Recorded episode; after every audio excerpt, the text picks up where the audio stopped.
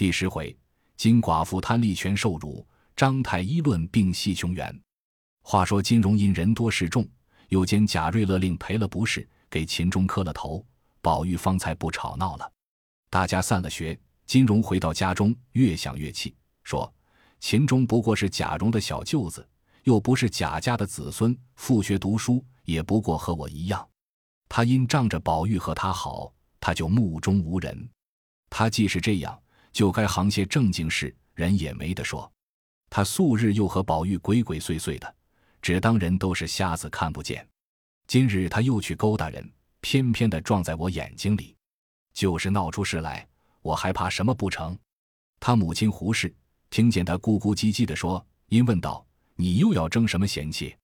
好容易我望你姑妈说了，你姑妈又千方百计的向他们西府里的琏二奶奶跟前说了，你才得了这个念书的地方。若不是仗着人家，咱们家里还有力量请得起先生。况且人家学里茶也是现成的，饭也是现成的，你这两年在那里念书。”家里也省好大的嚼硬呢，省出来的你又爱穿件鲜明衣服。再者，不是因你在那里念书，你就认得什么薛大爷了。那薛大爷一年不给不给，这两年也帮了咱们有七八十两银子。你如今要闹出了这个学房，再要找这么一个地方，我告诉你说吧，比登天的还难呢。你给我老老实实的玩一会子，睡你的觉去，好多着呢。于是金荣忍气吞声，不多一时，他自己去睡了。次日仍旧上学去了，不在话下。且说他姑娘原聘给的是贾家玉自备的嫡派，名唤贾黄，但其族人那里皆能像宁荣二府的富士，原不用细说。这贾黄夫妻守着些小小的产业，又时常到宁荣二府里去请请安，又回凤城凤姐并尤氏。所以凤姐尤氏也时常资助资助他，方能如此度日。今日正遇天气晴明，又知家中无事，遂带了一个婆子坐上车来家里走走，悄悄刮扫着儿。闲话之间，金荣的母亲偏提起昨日贾家学房里的那事，从头至尾一五一十都向他小姑子说了。这黄大奶奶不听则已，听了一时怒从心上起，说道：“这秦钟小崽子是贾门亲戚。”难道蓉儿不是贾门的亲戚？人都别推事理了。况且都做的是什么有脸的好事？就是宝玉也不犯上，向着他到这个田地。等我去到东府，瞧瞧我们甄大奶奶，再向秦钟他姐姐说说，叫他评评这个理。这金荣的母亲听了这话，急得了不得，忙说道：“这都是我的嘴快，告诉了姑奶奶，求姑奶奶快别去说去。”别管他们谁是谁非，倘或闹起来，怎么在那里站得住？家里不但不能请先生，反倒在他身上添出许多嚼用来呢。黄大奶奶听了，说道：“那里管得许多？你等我去说了，看是怎么样。也不容他嫂子劝，一面叫老婆子瞧了车，就坐上往宁府里来。到了宁府，进了车门，到了东边小角门前下了车，进去见了贾珍之妻尤氏。”也未敢气高，殷殷勤勤续过寒温，说了些闲话，方问道：“今日怎么没见荣大奶奶？”尤氏说道：“她这些日子不知道是怎么着，经期有两个多月没来，叫大夫瞧了，又说并不是喜。那两日到了下半天就懒带动，话也懒带说，眼神也发眩。我说他，你且不必拘礼，早晚不用照例上来，你静好生养养罢。就是有亲戚一家来。”有我呢，就有长辈们怪你。等我替你告诉连荣哥，我都嘱咐了。我说你不许累他，不许招他生气，叫他静静的养养就好了。他要想什么吃，只管到我这里取来。倘或我这里没有，只管往你脸二婶子那里要去。倘或他有个好和歹，你再要娶这么一个媳妇，这么个模样，这么个性情的人，打着灯笼也没地方找去。他这为人行事，那个亲戚。那个一家的长辈不喜欢他，所以我这两日好不心烦，教得我了不得。偏偏今儿早晨他兄弟来瞧他，谁知那小孩子家不知好歹，看见他姐姐身上不大爽快，就有事也不当告诉他。别说是这么一点子小事，就是你受了一万分的委屈，也不该向他说才是。谁知他们昨学房里打架，不知是那里复学来的一个人欺负了他了，里头还有些不干不净的话，都告诉了他姐姐。婶子，你是知道那媳妇的，虽则见了人有说有笑，会行事，他可心细，心又重，不拘听见了什么话，都要度量个三日五夜才罢。这病就是打这个秉性上头思虑出来的。今儿听见有人欺负了兄弟，又是恼又是气，恼的是那群混账狐朋狗友的。扯是搬飞条三或四的那些人，气的是他兄弟不学好，不上心念书，以致如此学里吵闹。他听了这事，今日索性连早饭也没吃。我听见了，我方才到他那边安慰了他一回子，又劝解了他兄弟一回子。我叫他兄弟到那边府里找宝玉去了。我又瞧着他吃了半盏燕窝汤，我才过来的。婶子，你说我心焦不心焦？况且如今又没有好大夫，我想到他这病上，我心里倒像针扎似的。你们知道有什么好大夫没有？金氏听了这般日话，把方才在他嫂子家里那一团要向秦氏论理的盛气，早吓得都丢在找挖锅去了。听见尤氏问他有知道的好大夫的话，连忙答道：“我们这么听着，实在也没见人说有个好大夫。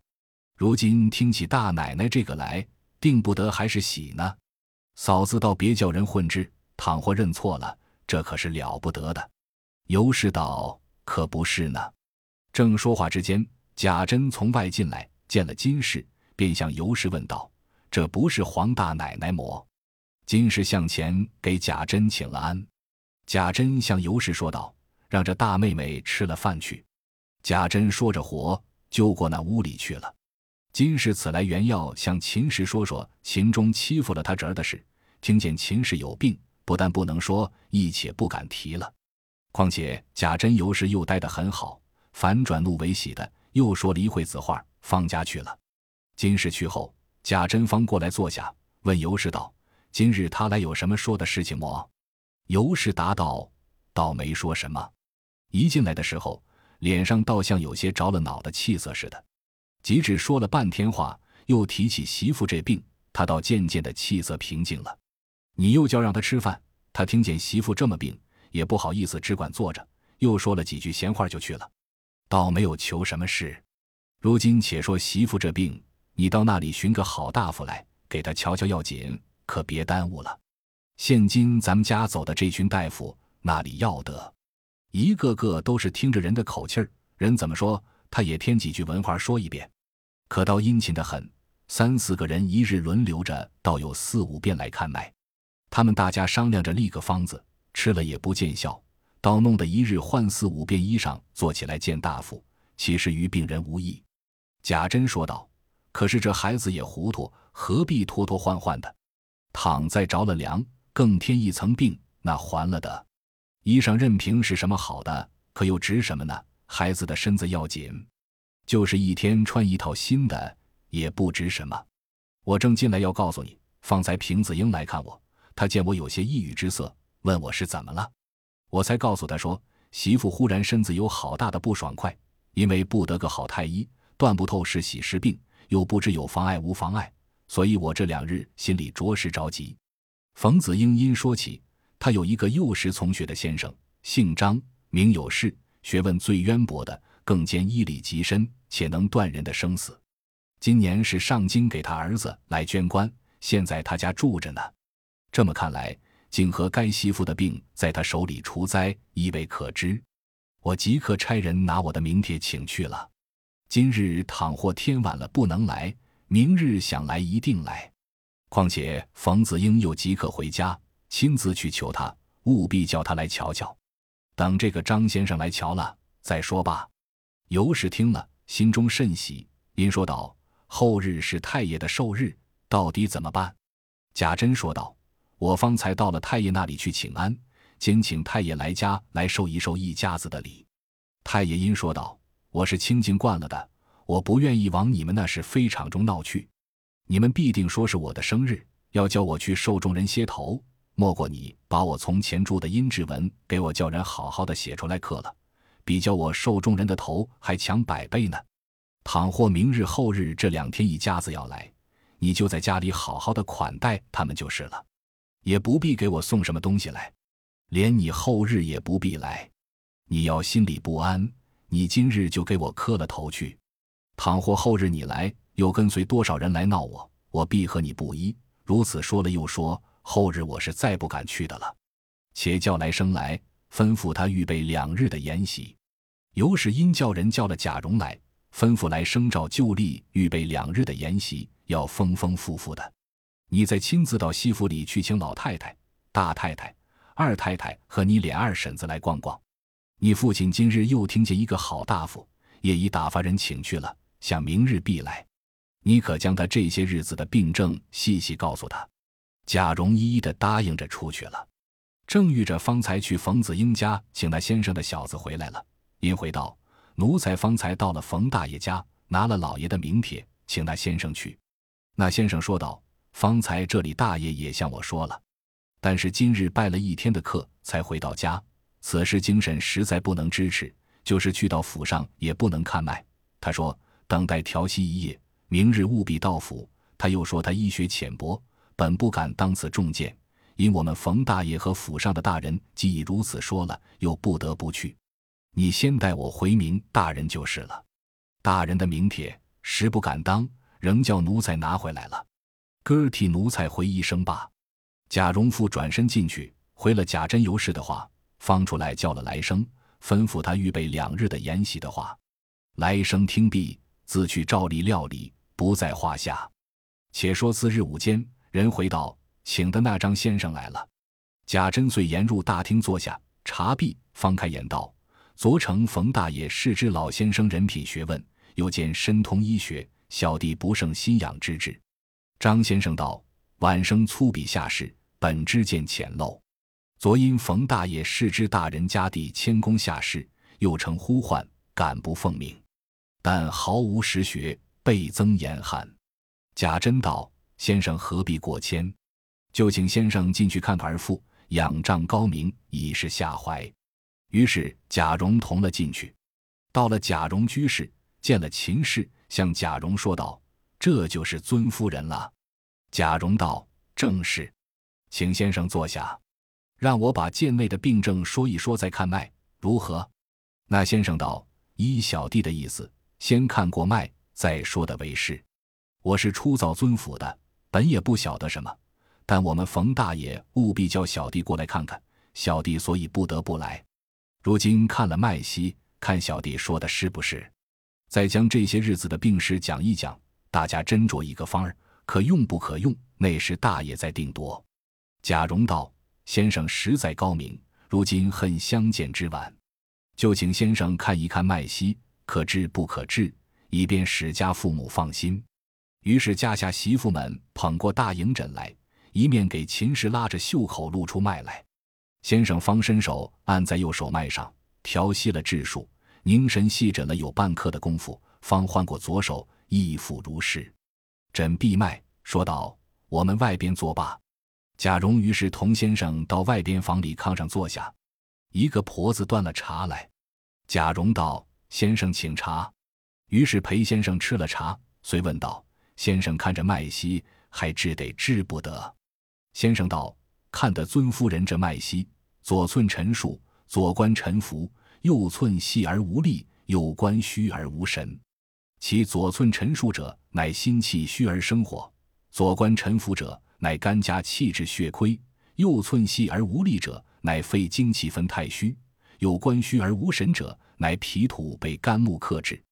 心气虚而生火者，应现精气不调，夜间不寐；肝家血亏气滞者，必然胁下疼胀，月信过期。心中发热，肺精气分太虚者，头目不时眩晕，寅卯间必然自汗，如坐舟中。脾土被肝木克制者，必然不思饮食，精神倦怠，四肢酸软。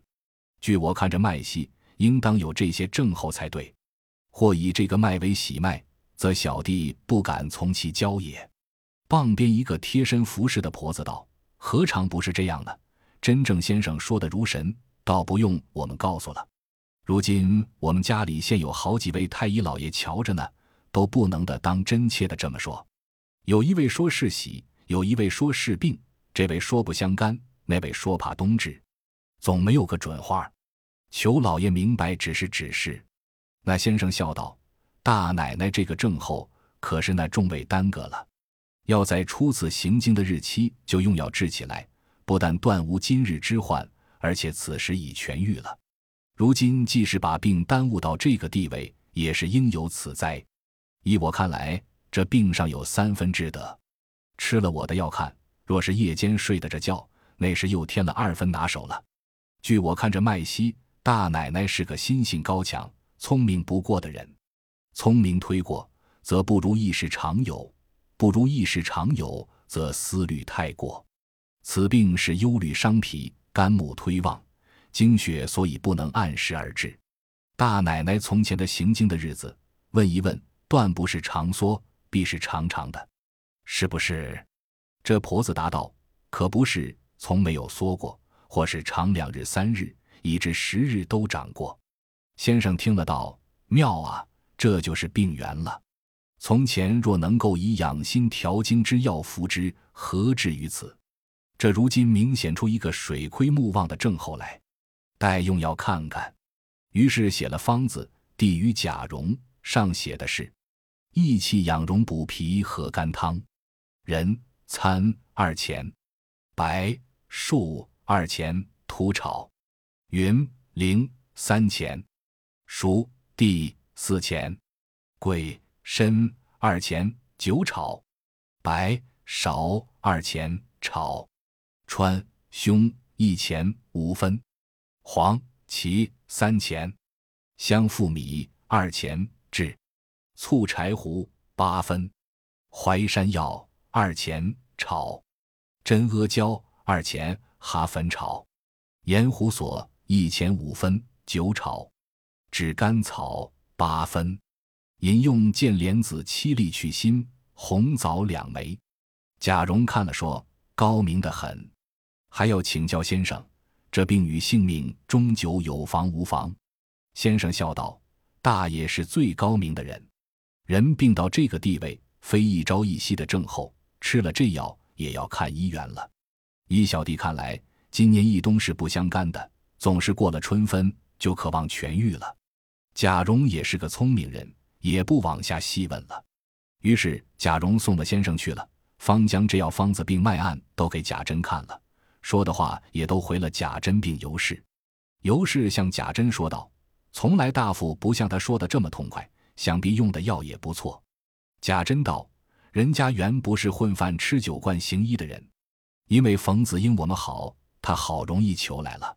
既有这个人。”媳妇的病或者就能好了，他那方子上有人参，就用前日买的那一斤好的吧。